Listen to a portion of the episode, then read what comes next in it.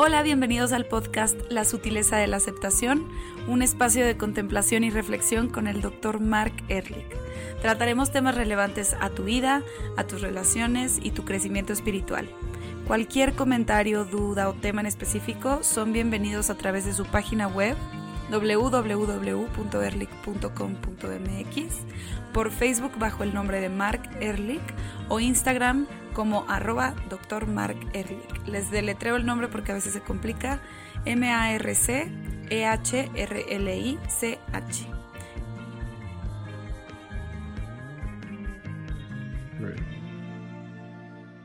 Hola Mark, ¿cómo estás?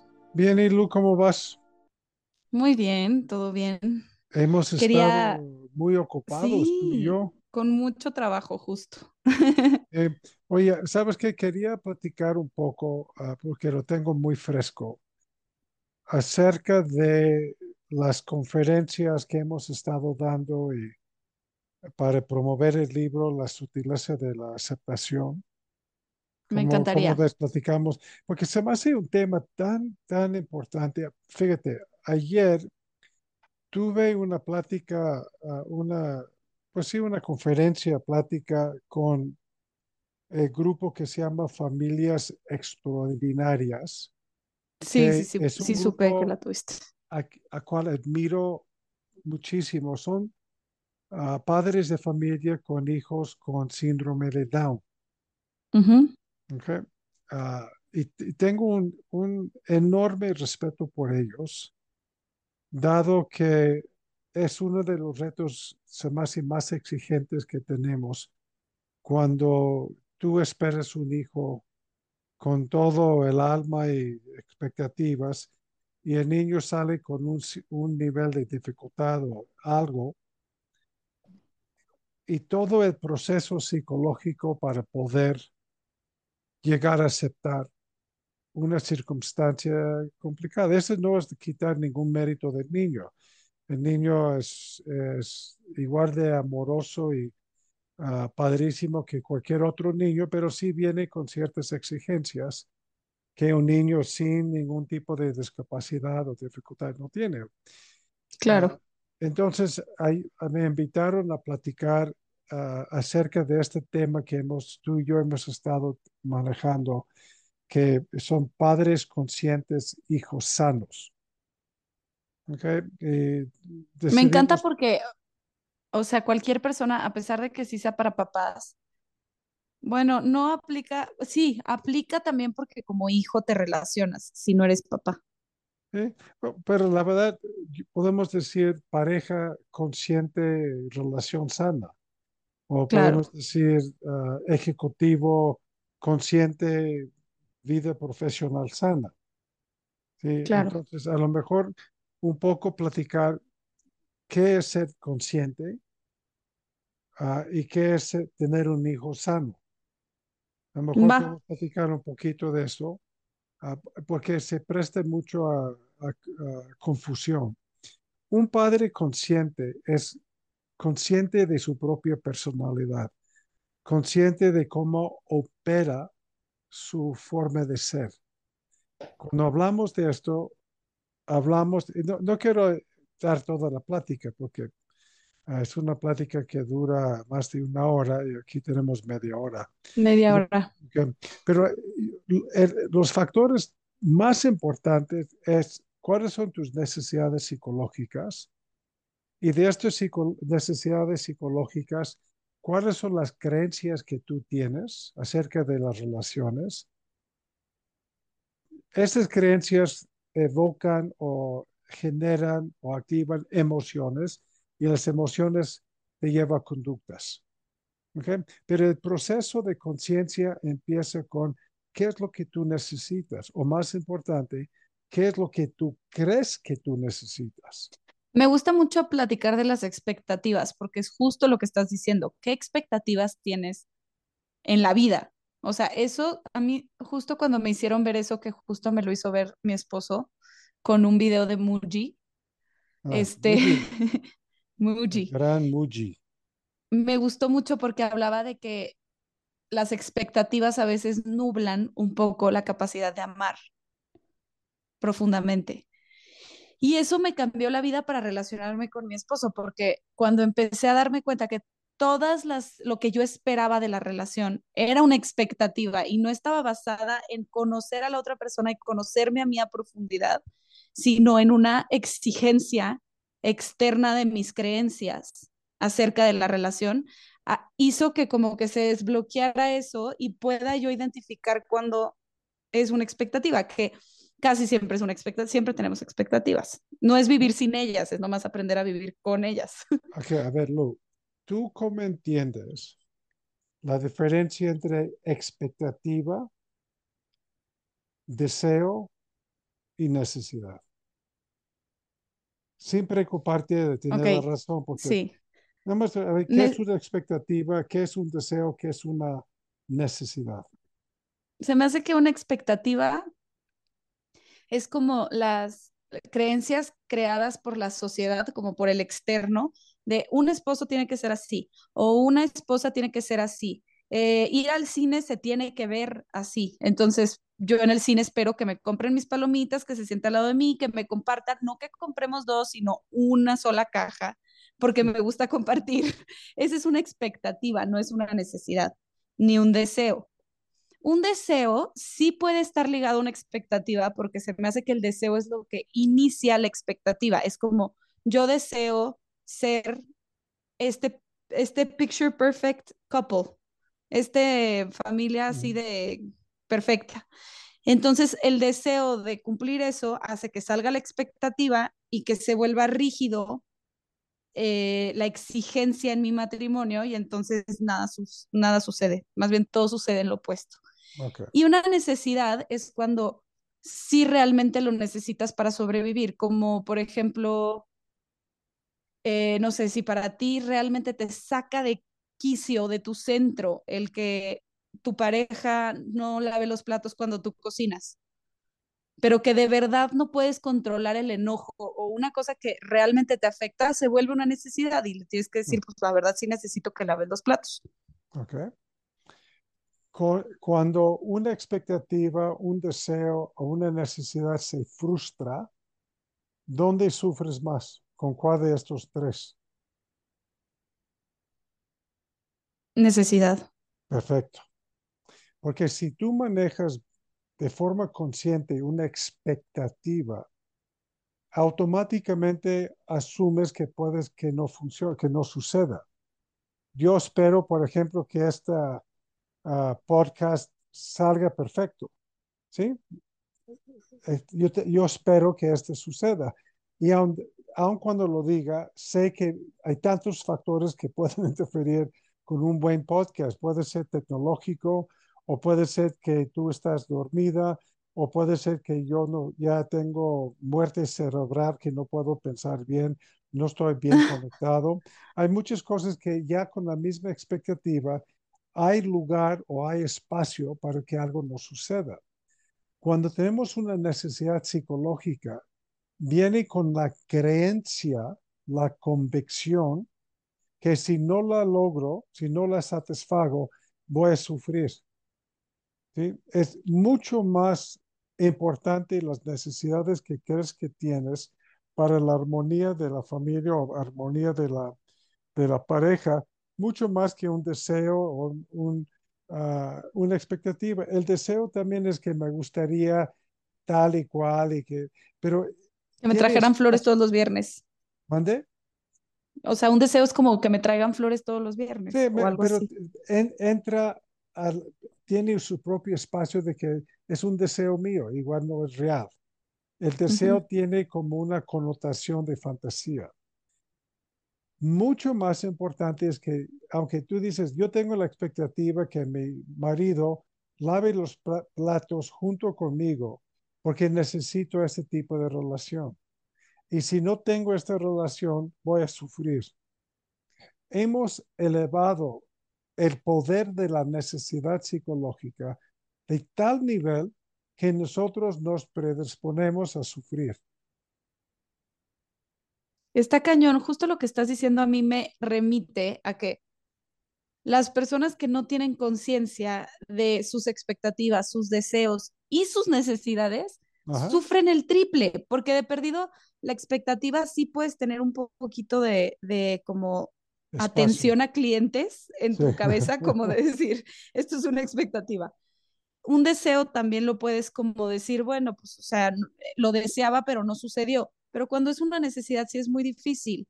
Entonces, imagínate ahora tener los tres sin conciencia, pues aumentas tus posibilidades de sufrimiento. ¿Y sabes por qué? Si no me doy cuenta de que es una necesidad, ni siquiera cuestiono la validez de la expectativa, ni cuestiono la validez de mi deseo, ni cuestiono la validez de mi necesidad. Lo tomo como un hecho y por lo tanto exijo satisfacción de esto.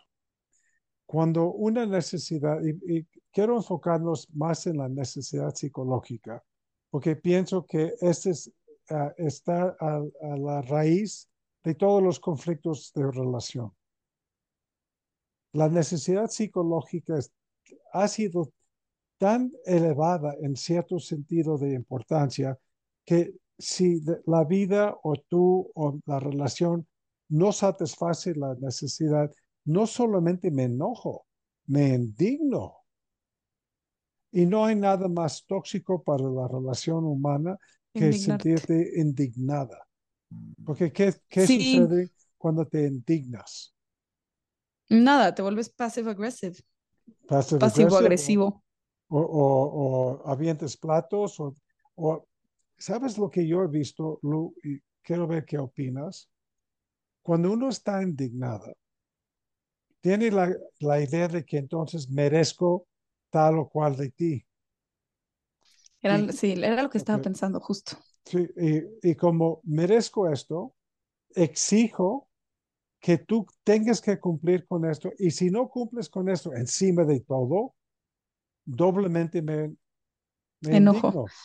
es como tener una mecha demasiado cortita, porque cuando ya estás indignado, entonces ya si se quitó el zapato en un lugar incorrecto, es prende la llama del conflicto real, que es el del indignamiento, el, ah, bueno, el que te tiene indignado.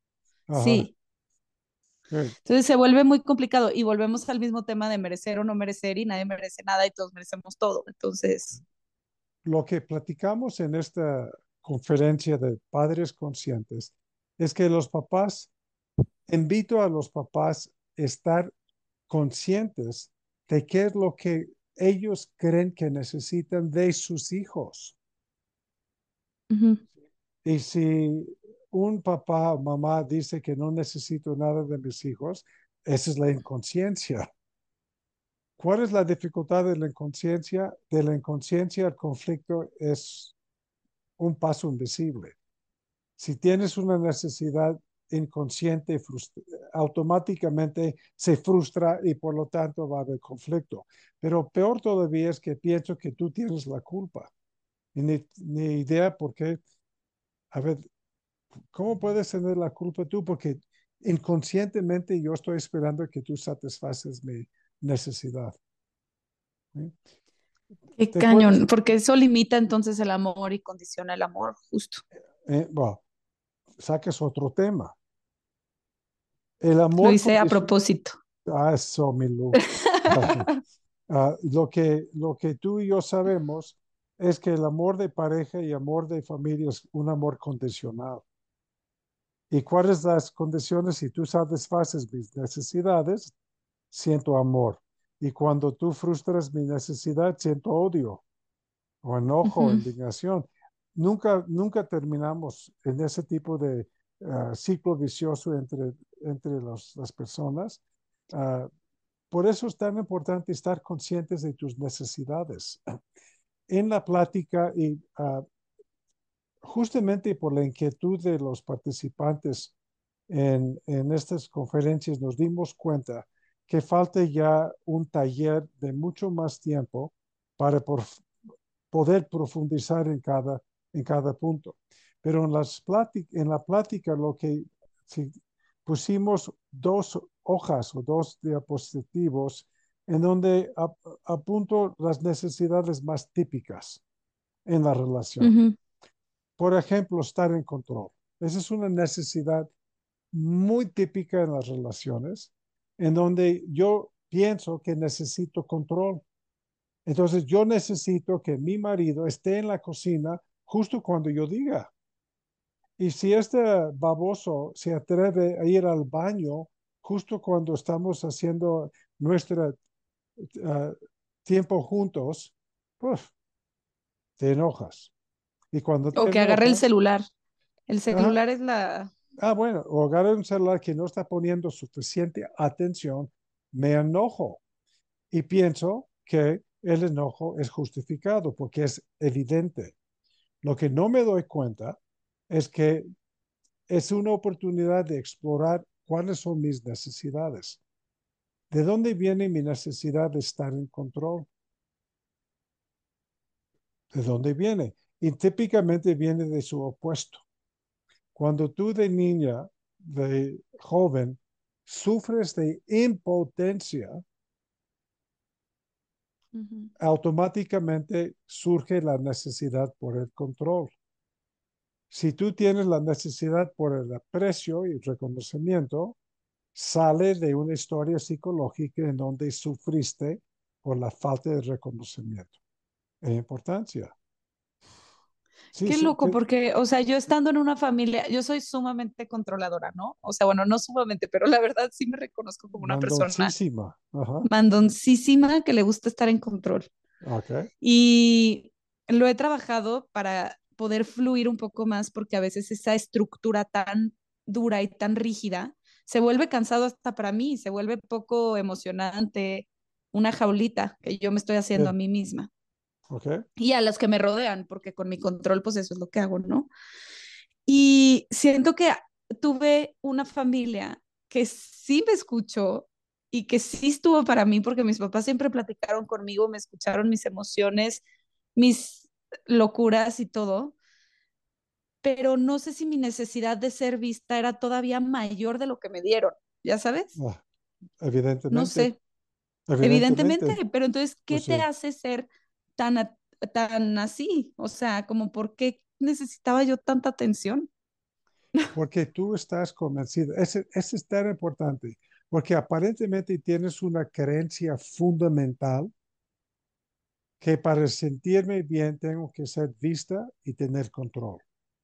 Para sentirme bien, segura, protegida, poderosa, importante, válida, valiosa, etc., tengo que tener el control y tengo que ser vista.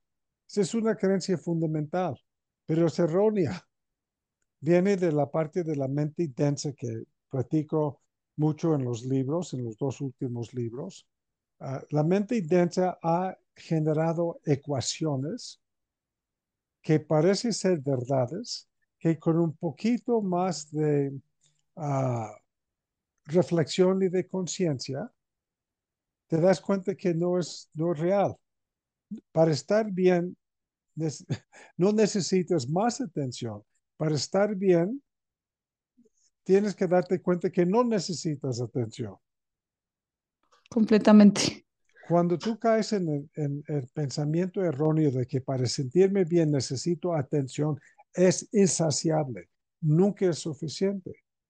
Cuando te das cuenta que para estar bien te gustaría tener la atención, pero no la necesitas, te liberas y curiosamente estás bien. Pero ¿cómo le haces justo entre papás y hijos con un niño que exige mucha atención y papás que se la están dando como ellos pueden, pero el niño exige más? Entonces, también sabes que el niño, digo, no tiene este trabajo de conciencia tan claro como lo puede hacer un adulto. Qué, qué, bueno que caíste en el error de hablar del niño. Aquí estamos hablando del papá. Entonces, la pregunta no es qué hacemos con el niño que necesita tanta atención. La pregunta es, ¿cuál es la experiencia del papá con un hijo que necesita mucha atención? Órale. ¿Entiendes la, la diferencia entre las dos preguntas? Tú sacaste una, una, digamos, una circunstancia en donde tienes un niño berrinchudo que quiere siempre tener la atención de los papás. Y me preguntas, ¿qué hacemos con este niño? justo el tema de padres conscientes, niños sanos, es que tenemos que entender qué pasa en la mente del papá con ese tipo de niño, de hijo, que no puede satisfacer. ¿Cuáles son las necesidades psicológicas, creencias y evidentemente las heridas del mismo papá que sufre con un hijo que necesita mucha atención? Es otro enfoque. Por eso nos cuesta tanto trabajo. No tienes idea de el altísimo porcentaje de los papás que vienen a consulta quieren platicar de sus hijos, lo cual es normal. Va con un especialista y elaboran toda una lista de errores que comete el niño y pregunta al especialista, entonces, ¿qué hago? Entonces, ¿qué haces para qué? Pues para cambiar todas estas conductas del niño. Pero no hay un nivel de conciencia de qué me está pasando con estas conductas del niño. Órale. y lo que trato de hacer con los papás es encontrar un equilibrio entre dar algunos consejitos que me chocan porque son inútiles, pero dar unos consejos en su momento. Sin embargo, el, el trabajo más importante es entender cuáles son las dificultades del papá en relación a este hijo. Normalmente uh, es un gran nivel de angustia y culpa subyacente. Sí, de no ser suficiente, de no ser la mejor mamá para tu hijo que está pidiendo algo que tú no le puedes dar. A ver, te voy a hacerlo todavía más crudo.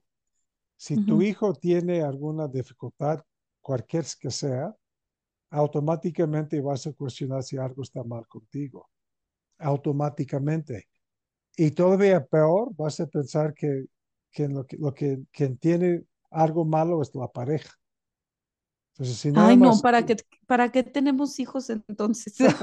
no, no, lo dices de chiste, pero cuando yo trabajo con parejas jóvenes y están, ya sabes que en el, en el, ah, con la idea de tener hijos, siempre les pregunto, ¿para qué? Pero no es una pregunta retórica, es, de veras neta, ¿para qué quieres tener hijos?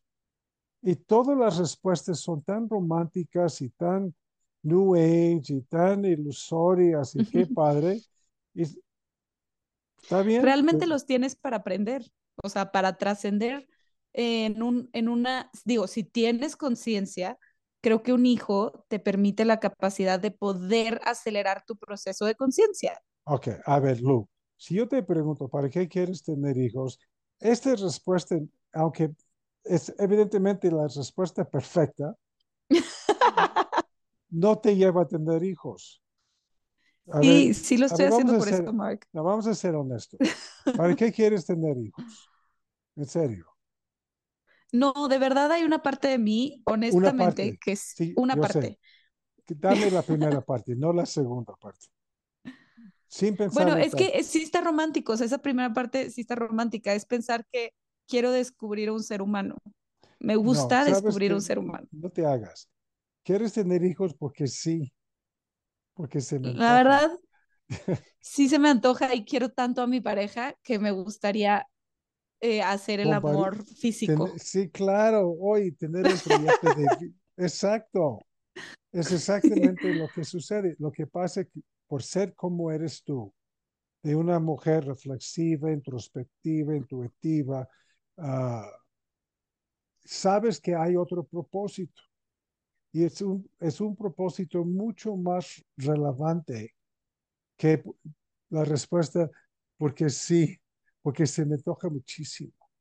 Y, esa es la respuesta típica de las parejas cuando les pregunto, ¿para qué quieres tener hijo? Pues porque sí, es, padrísimo tener hijos. Y... No, es que yo no contestaría eso. Me lo he preguntado muchas veces y sé que me va a quitar muchas posibilidades el tener un hijo. Hay una parte de mí muy egoísta que no quiere tener hijos por, por eso. Pues o sea, bueno, hay una, sí, una pequeña, ¿verdad? Porque sí voy a tener hijos, pero eh, por una parte sí digo, uy, no quiero dejar de ver a mis amigos cuando yo quiero, no quiero levantarme a las 5 de la mañana o 4 de la mañana porque se levantó, quiero dormir, Ok, a ver, vamos a suponer que tu primera respuesta, que fue muy profunda y y sin duda real, que es otra relación relevante en mi vida para seguir evolucionando como ser humano. Más o menos lo que dijiste. Entonces, no hay bebé que no se despierte en la noche. No hay familia en donde tiene que sacrificar sueño, ah, salidas, dinero por el niño. Entonces, ¿de qué te vas a dar cuenta? Pues ya lo dijiste, soy terriblemente egoísta. Y me da un coraje que tengo que levantarme. Y además, el, el flojo de mi marido, porque dice que trabaja, él no se levanta. Ah, qué rico. Ah, qué fácil. ¿Sí? Entonces, se presta a tener conflictos de pareja justamente por eso. O tú tenías toda una gama de expectativas de cómo tiene que ser el papá de tu hijo. ¿Y no, eso ya también me estoy divorciando de una vez. Pero es que te juro, estoy haciendo un proceso porque al verlo muy cercano, el, el hermano de mi marido tuvo hijos y lo, vi, lo viví muy cercano con ellos y mi prima también. Y como que el ver la exigencia que tienen los niños me hizo dejar de romantizar el proceso y pensar, ¿qué, te, ¿qué voy a poder hacer yo? Porque sé que me voy a levantar a las 4 de la mañana a darle de comer. Por, lo menos a las 4. Exacto, y voy a ser mi, miserable, porque yo soy de las que se levanta una vez y no se puede volver a dormir. Entonces, mm. mi esposo me cuida el sueño como un santuario, porque si yo me despierto ya no me puedo volver a dormir. Porque eres insoportable. Insoportable. Y entonces, justo de mis mecanismos de defensa a enfrentar este asunto, ha sido eso, pues sí, como lo único, el único pensamiento que me puede salvar de esto es el que te dije al principio de por qué quiero tener hijos, porque si yo pienso, ay, porque me gustan, me voy a enojar mucho conmigo cuando los tenga. Exacto, que nada más quiero que sepas que estas dos formas de pensar van a coexistir. Sí. No puedes eliminar, digamos, la, la parte de la mente densa con todas estas fantasías y romanticismo, idealismo y todo, y al mismo tiempo en la mente sutil hay pensamientos más cercanos a la verdad. ¿Sí? Pero las dos cosas van a suceder al mismo tiempo. Y te puedo garantizar que cuando estás muerte de sueño, lo que va a ganar es tu mente densa. No, espero que no, Mark. Entréname antes, por favor. No te, no, te voy a decir por qué. la mente densa está conectado con el cuerpo. Mm, Entonces, cuando el cuerpo... está cansada. ¿eh? Sí, y el cansancio y la necesidad de dormir gana. Es increíble las veces que yo me cacho cuando tengo algo físico, lo insoportable y sangrón que yo puedo llegar a ser. Y eso es entendible porque la mente densa radica, utiliza el cuerpo como una, ah, un aliado. Justo quiero hablar de eso porque siento que, digo, ya temas más, más así crudos, pero cuando la mujer está menstruando, sí hay un proceso físico distinto que cambia un poco los humores. Ya sé, un hombre nunca puede decir esto para todos los que nos están escuchando. Nunca vayan a decirle a su esposa, es que estás menstruando, por eso estás enojada, porque no va a funcionar. Solo puede venir de una mujer esta queja. Pero de verdad, yo a veces cuando empiezo a notar que estoy irritable por todo, digo, ah, seguro, ya va a pasar, porque me enojo hasta con que mueva el dedo distinto. Sí. ¿Y tú crees que es cierto lo que tú estás percibiendo? Sí, digo, es que ¿por qué es tan denso? ¿Por qué me choca? Y luego digo, ah, soy yo, soy yo, soy. La mente densa utiliza el cuerpo como una arma de defensa. Ese ya es inevitable. Pero ya nos desviamos un poco del tema, pero de padres conscientes, hijos sanos. Ah, vamos a ver qué, cómo procede la semana, qué otros temas, porque ese es un tema que podemos seguir. Interminable. Sí, muchísimo. Ah, pero lo que me gustaría es que tú explicaras a, la gente de este taller que vamos a iniciar el jueves 16 de marzo. Si quieres darles un poco de información. Sí, claro. Vamos a hacer un taller de padres conscientes, hijos sanos, mucho más profundo de lo que es la conferencia. Eh, la conferencia, hemos estado ofreciendo conferencias en nuestra rueda de prensa de libros, justo de la venta de libros del nuevo libro que acaba de sacar Mark, Las útiles de la aceptación. Y eh, en la conferencia vemos superficialmente que, cuál es el inicio a la conciencia como padre. Y que a través de la conciencia como padre, el hijo no se ve permeado por las reacciones de los padres y puede crecer con más libertad. Pero justo cuando estamos dando la conferencia, a los papás les nace muchísima curiosidad saber por qué no son conscientes, cuáles son las razones de por qué no pueden llegar a este nivel de conciencia. Y en el, workshops, lo en el workshop lo que vamos a explicar es realmente cuáles son las heridas que tenemos como adultos que hacen que se vea un deterioro en el, en el crecimiento del niño porque tú estás pensando, quiero ser visto o no me quiere mi hijo y te lleva a la perfección y cositas así, pero en este, en este workshop vamos a trabajar profundamente eh, a nivel individual también, cuáles son tus problemas y los rasgos destructivos o los rasgos que no te llevan a la mejor relación con tus hijos y cómo sobrepasarlos y trascenderlos para tener una mejor relación familiar. Y para información acerca de Ah, del taller, como, aunque yo mi Facebook, eh, también en Instagram, en Instagram hemos subido la publicidad. El folleto. Sí, entonces. Mira, tenemos en Facebook y en Instagram el folleto que nos pueden poner un mensaje directo en Instagram o un mensaje por Facebook, pero la verdad también, si nos están escuchando aquí, nos pueden mandar un mail a lucia arroba doctor Mark erlich.com y ahí yo les doy todos los informes. Y si no, pues vayan al Instagram y pónganmelo por mensaje y yo les mando toda la información por mail. Súper bien. Ahí está. Pues muchísimas gracias, Mark. Y nos vemos en el siguiente capítulo y les platicamos un poco más de este tema que se quedó como muy abierto. Súper, cuídate mucho, Melu. Tú también, Mark. Gracias.